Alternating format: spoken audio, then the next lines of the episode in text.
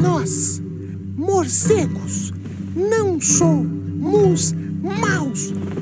E vamos dizer por quê.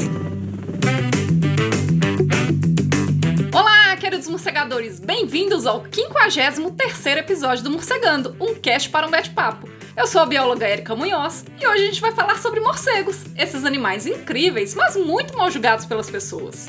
O Morcegando tem o objetivo de desmistificar os morcegos e cada episódio abordará um tema diferente. Hoje a gente vai falar um pouco sobre o ebola em morcegos e o sensacionalismo em cima disso. Bora então para o nosso bate-papo de hoje. Holy anagrams, what's the answer? Gente, mais uma vez o sensacionalismo contra os morcegos está rolando solto e dessa vez é envolvendo o ebola. E o que, que acontece? No último dia 15 de fevereiro, um grupo de pesquisa dos Estados Unidos, lá do CDC, que é o Centro de Controle e Prevenção de Doenças, submeteu à revista científica Cell Press um artigo intitulado Caracterização do bombale vírus, um novo filovírus de morcegos. E a partir disso, o caos se instaurou. Então vamos começar por partes. E para começar, a gente vai falar sobre a doença ebola e a sua relação com os morcegos. Inclusive, eu já contei um pouco sobre essa relação no episódio 4 do Morcegando, mas hoje a gente vai aprofundar um pouquinho mais nesse tema. E vamos começar então primeiro pela classificação do vírus do ebola. Quando a gente fala de filovírus, a gente está se referindo a um vírus classificado dentro da família viral Filoviridae. E essa família de vírus costuma ser da barra pesada. Muitos vírus que ocorrem nessa família podem provocar doenças muito sérias para os seres humanos, como por exemplo o ebola e o Marburg. Mas percebam que eu disse que podem causar, eu não disse que necessariamente vão causar. A gente pode encontrar filovírus em vários animais. E atualmente são conhecidos seis gêneros de filovírus, dos quais dois ocorrem principalmente em peixes e quatro ocorrem principalmente em mamíferos, especialmente em morcegos e primatas. E esses quatro gêneros são o Marburg vírus, descoberto em 1967, o Ebola vírus, descoberto em 1976, o Cueva vírus, descoberto em 2011, e o Dianovírus, descoberto em 2019.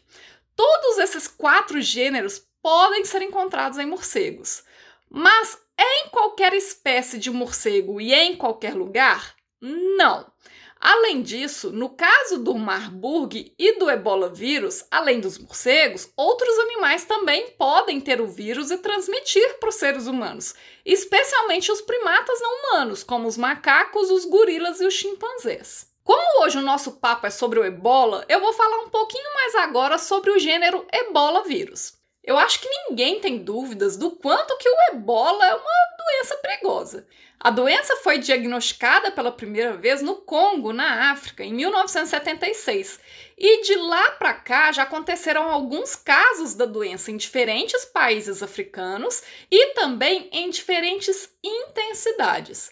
Mas a doença ganhou mesmo destaque na imprensa a partir de 2014, porque foi quando teve um dos maiores surtos da doença, matando milhares e milhares de pessoas. E diversos voos provenientes do continente africano começaram a ser suspensos por diferentes países no intuito de evitar a disseminação da doença. Além disso, também foram surgindo na imprensa e nas redes sociais várias fotos, relatos, vídeos e outros materiais mostrando quanto que essa doença era perigosa, porque ela causa uma hemorragia intensa, além de outros sintomas, e que podem chegar a matar até 90% das pessoas infectadas com a doença. E até hoje não existe nenhum tratamento ou vacina eficaz para prevenir a doença, mesmo tendo um grande esforço internacional para isso, especialmente a partir de 2014. Desde essa época, vários países diferentes intensificaram o número de diferentes linhas de pesquisa sobre o ebola vírus na África, na tentativa de entender mais sobre o vírus, ou quais eram as suas formas de transmissão dos animais para os seres humanos, ou se existem outras espécies de ebola vírus na natureza, além da que a gente já conhece, entre várias outras coisas. E pelo fato do ebola ser uma doença que causa arrepio na maioria das pessoas, desde 2014, isso se tornou um prato cheio para as redes sociais e para a imprensa fazer um grande sensacionalismo em cima disso para ganhar mais visualizações e compartilhamentos. Dentre os vírus classificados como pertencentes ao gênero Ebola vírus, até o momento nós conhecemos seis espécies de vírus. Destas seis, quatro a gente tem certeza que afeta os seres humanos e causa a doença ebola em diferentes gravidades, pois essas quatro já foram responsáveis por alguns casos isolados ou surtos em humanos. Já as outras duas espécies, a gente ainda não sabe se causa doenças em humanos. Uma dessas duas espécies é a espécie Bombali ebola vírus, que foi descoberta em 2018 lá em Serra Leoa, mas hoje a gente já tem o registro da ocorrência dessa espécie desse vírus também no Quênia e na Guiné. E os pesquisadores acreditam que o bombale ebola vírus ocorre em vários outros países da África também, só que ainda não foi achado. E por que, que eles acham isso? É porque as duas espécies de morcegos em que eles diagnosticaram o vírus ocorrem na maior parte do continente africano. Então, potencialmente, esse vírus também deve ocorrer em outras áreas em que ocorre as espécies dos morcegos em que ele já foi diagnosticado. Bom, o fato é que os pesquisadores descobriram a existência do Bombale ebola vírus a partir desses esforços de pesquisas internacionais relacionados ao ebola que eu comentei que se intensificaram a partir de 2014. E o que, que o pessoal faz? Eles coletam vários morcegos de diferentes locais da África e fazem exames nos animais procurando por novos vírus. E uma das formas de coletar amostras desses animais é através de necrópsias desses animais ou através da coleta de suave. Sabe aquela espécie de cotonete gigante que a gente enfia no nariz para fazer o exame da Covid? É aquilo, é aquele cotonete. Só que, claro, um cotonete um pouquinho menor, e ao invés de enfiar no nariz do morcego, a gente coloca esse cotonete na boca ou no ânus do animal. Pois é, não queira ser um morcego. Bom, desde que a espécie Bombalha ebola vírus foi descrita em 2018, a gente não sabe se ela pode infectar humanos, porque afinal a gente não teve nenhum surto de ebola relacionado a essa espécie, só com outras espécies de ebola vírus. A gente descobriu essa espécie a partir de coleta e exame direto dos morcegos. E é aí que entra aquele artigo que eu citei no início do episódio de hoje. Esse artigo fala sobre a espécie Bombalha ebola vírus. E lá, os pesquisadores descobriram que em laboratório, os vírus são capazes de infectar células humanas. Mas isso, gente, é em laboratório, em células isoladas. Nenhuma pessoa foi infectada, só células. Mas pode ser que na vida real isso não aconteça. É uma descoberta extremamente importante? Óbvio que é, porque se em laboratório isso já mostrou ser possível, esses resultados indicam uma maior chance de que isso também poderia acontecer na vida real, apesar de ainda não existir casos humanos documentados causados especificamente pelo bombalha ebola vírus. Mas sabendo disso, a vigilância pode ser mais acentuada, bem como medidas preventivas podem ser tomadas para evitar novas contaminações e a gente não pagar para ver. Ou seja, todos esses resultados são frutos de uma ação preventiva das doenças, o que é algo fantástico, porque geralmente a gente está acostumado a sempre o quê? Remediar e nunca prevenir. Mas e aí, qual que é o problema relacionado a esse artigo? São dois, e o segundo, ao meu ver, é disparadamente o pior. O primeiro problema é que o artigo é uma pré-revisão, ou seja, ele ainda não foi avaliado por especialistas, corrigido e oficialmente publicado. Eu vou explicar melhor para quem não é da área acadêmica. Toda vez que nós pesquisadores fazemos uma descoberta, nós precisamos fazer a publicação dessas descobertas em uma revista científica específica sobre aquele assunto que a gente estudou. Mas não é só pagar e mandar para a revista científica publicar o artigo com as nossas descobertas. Antes de publicar, a revista vai enviar para especialistas sobre o assunto do seu trabalho de diferentes partes do mundo para que eles possam revisar e avaliar o seu trabalho. Geralmente são dois ou três especialistas, mas pode ser bem mais do que isso. E o trabalho desse pessoal não é ler o seu trabalho e dizer, nossa, que legal, parabéns pelas suas descobertas. O trabalho desses especialistas é questionar o seu trabalho, tentar descobrir erros ou falhas e sugerir mudanças para uma maior confiabilidade do seu trabalho. Gente, e isso não é fácil. O que a gente mais espera quando envia um artigo para as revistas científicas é que o trabalho seja rejeitado ou aceito desde que sejam feitas as mudanças sugeridas pelos especialistas. E no caso do artigo que eu citei, ele não sofreu esse tipo de revisão pelos especialistas. Ele está disponível lá no site da revista científica, mas ele ainda não pode ser considerado como oficialmente publicado e confiável. Provavelmente ele ainda vai passar na mão dos especialistas, mas ainda não passou. E por causa disso, depois que ele for revisado, certamente algumas coisas não estarão iguais à versão não revisada e que está disponível atualmente no site da revista. E uma das coisas que provavelmente vai mudar nesse artigo depois que ele for revisado é o próprio título do artigo.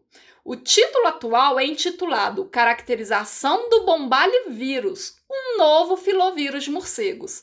Mas aí eu te pergunto, como o bombalivírus pode ser considerado um novo vírus se ele já era conhecido desde 2018? Ele não é novo, então o título está errado. E isso é apenas um dos problemas que leva à minha segunda questão, que é a mais séria, que é a divulgação de resultados pela imprensa, na internet ou qualquer que seja o outro meio, de artigos sem revisão por especialistas e com interpretações erradas para gerar engajamento a partir de sensacionalismo, especialmente na internet. Vários sites de jornalismo, sejam eles pequenos ou grandes, nacionais ou internacionais, começaram a divulgar a informação de que foi descoberta uma nova espécie de vírus do ebola em morcegos e que causa doença em humanos.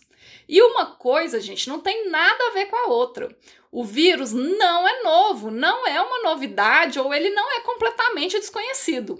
E mesmo com resultados promissores em laboratório, os pesquisadores ainda não sabem se o vírus pode de fato infectar humanos e causar a doença do ebola. Eles só encontraram indícios em células em laboratório de que talvez, de que é possível, de que potencialmente isso também possa ocorrer na vida real. Nas reportagens, geralmente também dá a impressão de que todos os morcegos transmitem o vírus do ebola e que eles só transmitem doenças.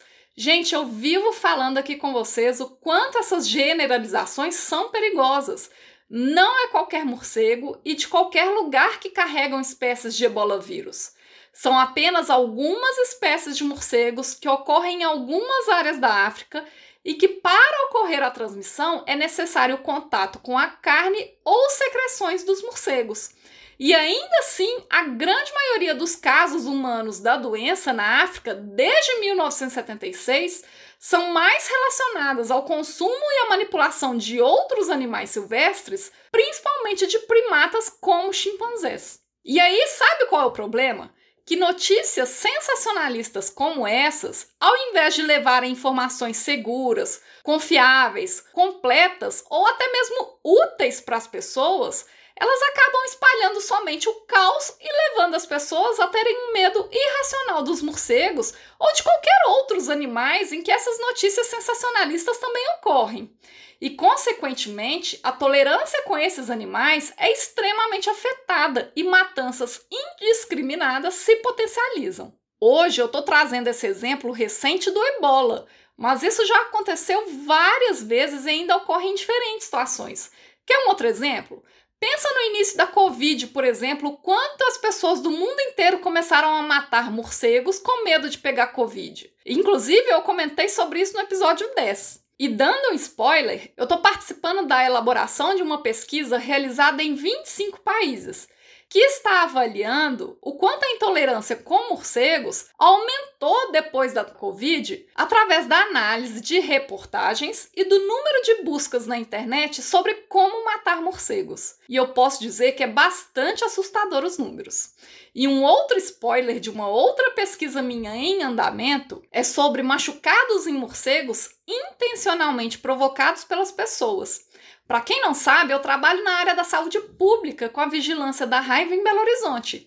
E só no meu trabalho em março de 2020, que foi quando começaram os primeiros casos de Covid no Brasil e houve um aumento da circulação de notícias sensacionalistas envolvendo os morcegos e a Covid, o número dos meus atendimentos mais que dobrou, enquanto o número de animais machucados recolhidos quase quadruplicou. Tá vendo como que essas notícias sensacionalistas são prejudiciais? E, gente, por mais que você abra a reportagem e leia, esse não é o comportamento da grande maioria esmagadora das pessoas. As pessoas leem apenas os títulos e compartilham sem ao menos ler o que está escrito. Todo mundo faz isso, inclusive eu e você. Então começa a fazer a experiência, por exemplo, de toda vez que você vê uma reportagem sobre doenças envolvendo animais, como por exemplo os morcegos, abre os comentários e lê. O que você mais vai ver é as pessoas apenas horrorizadas e dizendo: "Ah, tem que matar todos os morcegos logo". As pessoas acabam não recebendo informações úteis para elas e que podem fazer a diferença.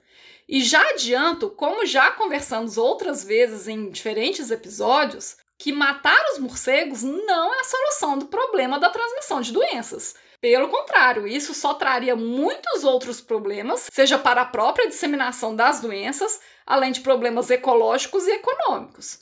Então, gente, tomem cuidado com as informações que vocês consomem na internet e não compartilhem essas informações sensacionalistas. Isso só espalha caos e não contribui em nada com o conhecimento e a conservação. E tenham sempre em mente que artigos sem revisão por especialistas devem ser lidos com muita cautela e muitas ressalvas. Hoje o Morcegando vai ficando por aqui. Se você tiver alguma dúvida, comentário ou sugestão, envie um e-mail para morcegandocast.gmail.com. Siga também as nossas redes sociais através do arroba morcegandocast para outros conteúdos exclusivos dessas plataformas e nos ajude a espalhar a palavra dos morcegos por aí. Um bete abraço e até mais!